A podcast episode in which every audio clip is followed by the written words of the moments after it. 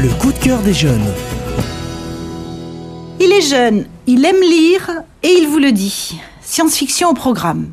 Mohamed, tu nous présentes un roman d'aventure d'Alain Damasio aux éditions Rajo.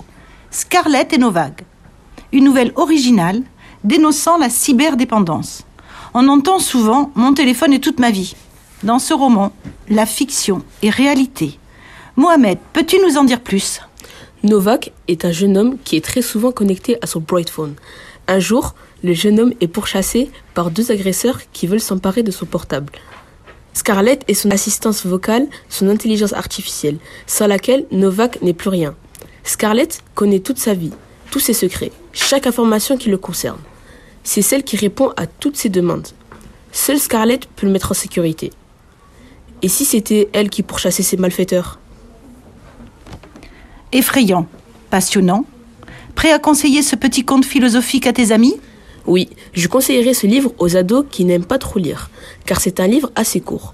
Je recommanderais ce livre aussi aux personnes qui aiment la technologie. Addict smartphone, la question est posée. Peut-on faire confiance à la technologie et risquer de perdre sa liberté?